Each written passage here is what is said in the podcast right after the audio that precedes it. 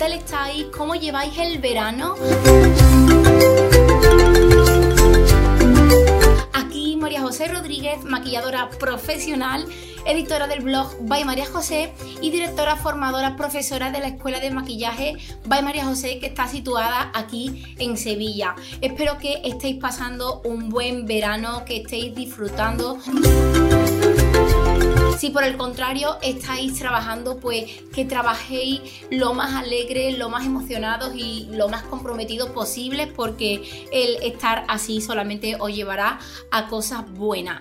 Hoy, ¿qué os traigo por aquí? Pues bien, voy a hablaros sobre la historia del protector solar. Os voy a contar primero un poco por qué nace esta idea de, de hablaros sobre la historia del protector solar.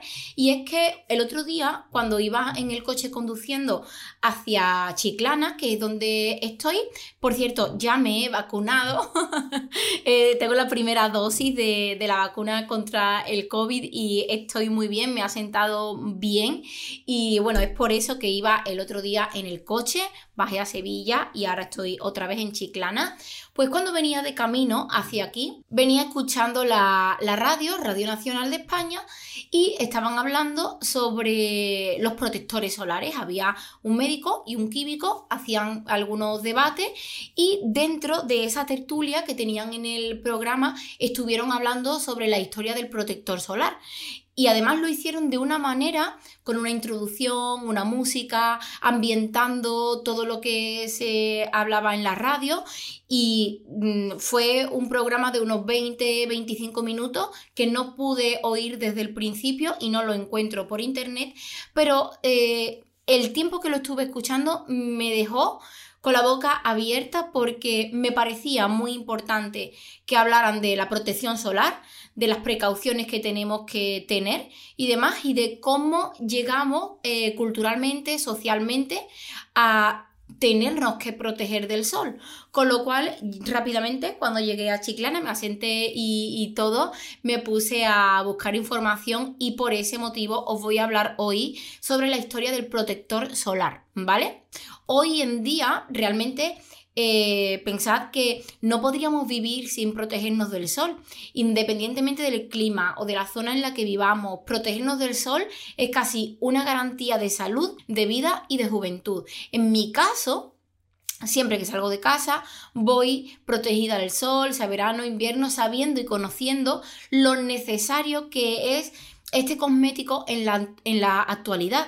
Mi pregunta es, eh, y por eso lo relaciono con la historia de, y el comienzo del protector solar que hacían antiguamente para protegerse del sol, pues se protegían con diferentes ungüentos, barro, tela, sombrero, leche, grasas de animales, eh, ocultos en las horas puntuales en cuevas. Los egipcios incluso creían que dentro del agua no se quemaban la piel. Durante siglos, protegerse del sol eh, y evitar quemaduras en la piel ha sido un tema de interés eh, social, porque, claro, socialmente, ya cuando entramos en, en la civilización, por decirlo de alguna manera, socialmente no estaba bien visto el que las personas, mujeres o hombres, estuvieran excesivamente bronceados. Ya sabéis, todo el lío que llevamos sufriendo eh, con el tema del color de la piel, negros, blancos, culturalmente, raza,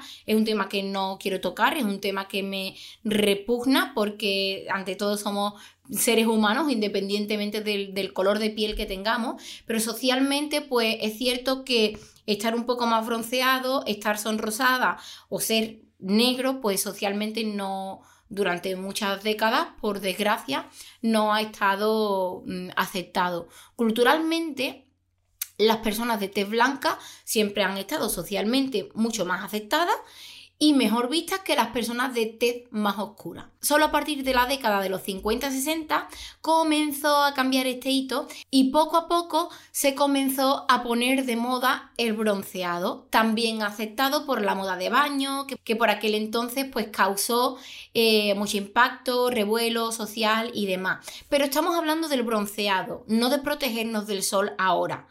Eh, estar bronceado en esas décadas contaba de las personas que habían podido disfrutar unos días en la orilla de la playa o habían podido disfrutar en alguna piscina.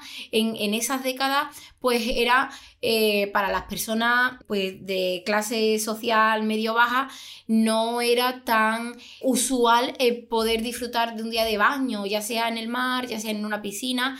Eh, eso ha llegado después, conforme la sociedad ha ido avanzando, pero esto en esas décadas pues no, no todo el mundo podía disfrutar eh, de eso. Estar bronceados en las décadas contaba de las personas que habían podido disfrutar en las orillas de alguna playa o en el disfrute de alguna piscina, pero no quiero hablaros del bronceado realmente, ni de los bronceadores, ni de la moda de estar bronceado, aunque os adelanto que os contaré una anécdota sobre eh, estar bronceado muy curiosa y que posiblemente os llame la atención.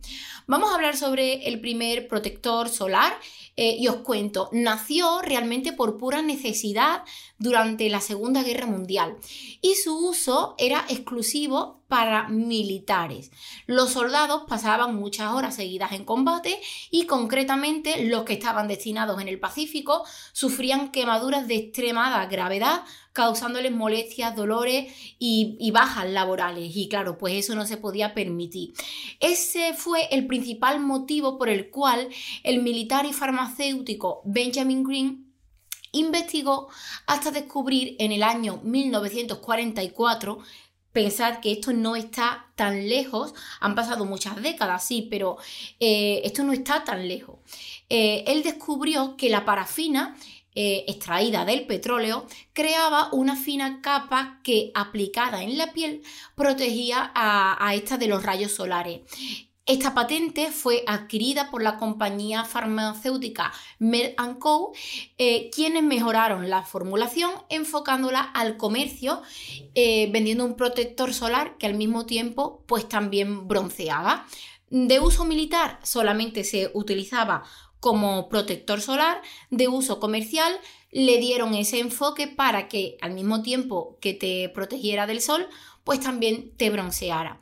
Eh, ahí también hay, eh, y de esto os hablaré en otro episodio porque me parece muy curioso, ahí también hay una estrategia de marketing y una manera de vender que llama mucho la atención y cuando hablamos de la moda del bronceado y demás, puede ser que la moda aparte de, curiosidades, de personas influyentes de aquellas décadas y demás, eh, lo pusieran como de moda o ayudaran a que estuviera de moda, pero en cierto modo el mercado, el marketing, las farmacéuticas y todo, eh, todas las fuerzas grandes de, de la venta de productos, pues inducieron un poco a que el bronceado estuviera de moda, así que había que vender bronceadores.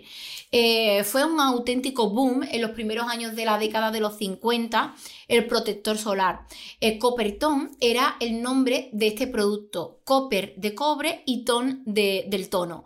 Eh, la textura de este protector solar era muy similar a la que tenemos actualmente, una crema densa, blanca y con un color fresco a jazmín y con propiedades protectoras. Ya he contado que el producto fue un boom, su publicidad también lo fue, es lo que os estaba hablando del marketing y demás y de la manera de vender. Su publicidad también lo fue. La cartelería, la propaganda, los artículos y el mismo eh, envase, el mismo bote, mostraban a una niña pequeña perseguida por un perrillo, por un perro negro, que le tiraba del bañador. Ese tirón dejaba al descubierto el culete blanco de la protagonista. A día de hoy, ese cartel eh, es importante porque tuvo mucho revuelo social en aquel momento y además es un, cartel muy bonito que incluso en tiendas típicas que te venden productos de lata, de hojalata, eh, ya sea eh, botes, em, ¿cómo se dice? Bandeja, pues podéis encontraros este cartel impreso en muchas de estas bandejas porque a día de hoy se sigue viendo por ahí. Luego, esta publicidad evolucionó a nuestros días, también ha llegado esta publicidad, eh, solo que ya en vez de ser una ilustración, pues eh, fotografía, vídeo incluso. Contando todo lo anterior, solo me quedan eh, dos cosas que compartir. La anécdota de cuando comenzamos a, a broncearnos de manera social, a la que hice referencia antes y que ahora os voy a contar, y hablaros sobre mi protector solar cómo yo me protejo y cuáles son mis favoritos, ¿vale? Que ahora mismo estoy utilizando dos y os voy a hablar de ello. Sobre la anécdota, tengo que volver a decir que socialmente no estaba bien visto que una mujer de bien llevase la piel bronceada, eh, pero eso cambió cuando la conocidísima Coco Chanel en la década de los años 20 se bronceó sin pretenderlo mientras pasaba unos días en el yate del duque de Westminster. Eh, me cuesta trabajo pronunciar ese, ese apellido, Westminster. En aquellos años, Coco era una de las personas que marcaba tendencia y absolutamente todo lo que hacía, diseñaba o decía se ponía de moda o creaba revuelo. Podéis imaginar que ese tono tostado de Coco Chanel fue imitado por todas las mujeres que, la seguían. Como curiosidad, creo que muchas personas de aquí habréis visto la, la peli de Titanic. Eh, os pongo en situación cuando eh, la protagonista Rose está eh, tomando un poco el sol y empiezan a echar como saliva hacer una, una competición de quién echa más saliva, su madre llega con el paragüita y la otra persona que la acompaña y el comentario eh, es un poco como diciendo mm, te estás sonrosando demasiado, te estás quemando, esto no está bien para una mujer como tú de alta sociedad y en peli sobre todo se hace mucha referencia al, al blanco de la piel culturalmente y demás. Sobre mi protección solar favorita, os voy a contar que, bueno, favorita. Eh, estoy utilizando dos actualmente. Eh, me voy a referir a protecciones solares faciales, enfocadas sobre todo al rostro. Estoy utilizando desde hace años el fotoprotector de Isdin Fusion Water, que lo reformularon hace un par de veranos, creo. Eh, hubo personas que decían que les iba bien. A mí siempre me ha ido bien, pero sí que es cierto que en los últimos botecitos que he ido comprando me pica demasiado los ojos cuando salgo a caminar, cuando salgo a correr, sin ni siquiera estar en, en el agua, en la piscina. Y mm, créeme que es demasiado molesto y incluso antes de conocer el protector solar del cual os voy a hablar ahora, incluso antes de conocer este, ya estaba buscando otras opciones porque de verdad es que no, si me van a picar los ojos así sin ni siquiera estar en el agua, me pican los ojos simplemente por dar un paseo y demás, pues de verdad que no, no estoy cómoda, no me gusta el producto. A mí no me pasaba antes, cuando lo reformularon no me pasaba tampoco, pero ahora me está pasando. Al mismo tiempo también me pasa que eh, tampoco me habían salido como pelotitas si me maquillaba encima y con ese ahora me están saliendo pelotitas y no sé qué puede estar pasando. No le voy a dar más oportunidades, me refiero a comprar otros botes porque tengo un par de ellos más por aquí los utilizaré, pero después creo que no lo volveré a reponer. ¿El motivo del por qué no lo voy a reponer? Pues porque ya estoy probando otro, el Protecting Sun eh, crema solar invisible de CR Cosmetics. Eh, ya sabéis que yo siento adoración por esta, eh, por esta casa de cosméticos. Cristina y Rocío son compañeras, son amigas y sé que hacen un trabajo súper delicado, pero voy a ser objetiva, incluso voy a separar la amistad y el conocernos eh, fuera del trabajo y demás, y voy a hablaros de la protección solar. No lleva muchas semanas a, la venta, es una protección solar del 50 y eh, sobre la textura tengo que decir que me parece muy cómoda, nada grasienta y con un olor de verdad muy, muy agradable. Lo que más me preocupaba, que me picara en los ojos. No me pica. Y mm, yo a veces puedo ser como, como aguantarme un poco. Bueno, pues si me pica un poco tal. Pero tengo una hija, Julieta, concretamente, que ella, para que le moleste alguna crema, para que le pique, para...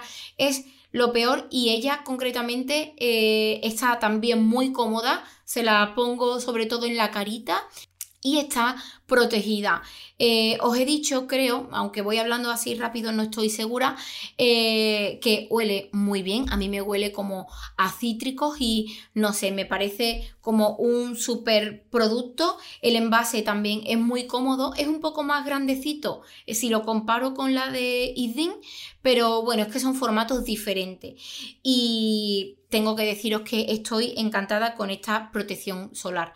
No da nada de grasa, se siente súper cómoda en la piel y sobre todo no pica. No puedo deciros qué tal funciona eh, si nos maquillamos después porque como estoy de veraneo y llevo muy poquito tiempo con esta eh, cremita, Protectora, pues no me he maquillado, francamente, y no sé si sale pelotita. Esto habría que tenerlo en cuenta. No lo voy a hacer la prueba en estos días, pero en cuanto llegue septiembre, que ya empiezo con otra rutina y demás, pues no lo haré por aquí por el podcast, pero sí que en los stories os contaré si salen pelotitas no salen pelotitas, porque para mí eso también es muy importante y siento mucho no poder decir ahora eh, qué tal va con eso porque no es que no lo he probado. Si queréis saber más sobre protectores solares, si queréis saber más un poco sobre las formulaciones, sobre las cosas que hay que tener en cuenta. Eh, sobre todo eso yo os recomiendo que os paséis por eh, la cuenta de Instagram de Laura Bay. Ella es química y de verdad que a veces, bueno, a veces siempre, lo que pasa que siempre no lo puedo ver y no siempre todo me es interesante, pero eh, a veces hace sobre este tipo de temas unas publicaciones muy bien documentadas, muy bien detalladas y que ayudan a que nos informemos eh, sobre todo lo relacionado con el producto en cuestión del que hable o de la formulación en cuestión de, la que esté hablando. Así que os recomiendo que os paséis por su cuenta, que si no me equivoco es LBay o buscáis Laura Bay y os saldrá. Y no tengo que contaros nada más, yo simplemente venía a contaros la historia del protector solar.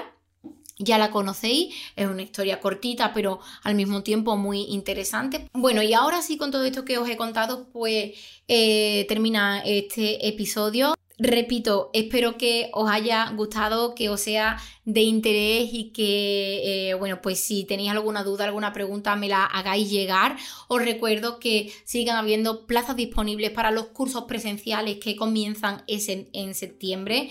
Curso profesional de 200 horas, curso de iniciación, un mes de duración y el curso online de 18 clases que eh, será en directo. Este curso está muy bien para personas que se quieren formar conmigo pero no viven en Sevilla. Toda la información está en www.maryjose.com y, y nada más, que paséis un buen verano, un buen agosto, que ya estamos como un poco más desconectados y demás, y nos oímos en el siguiente episodio.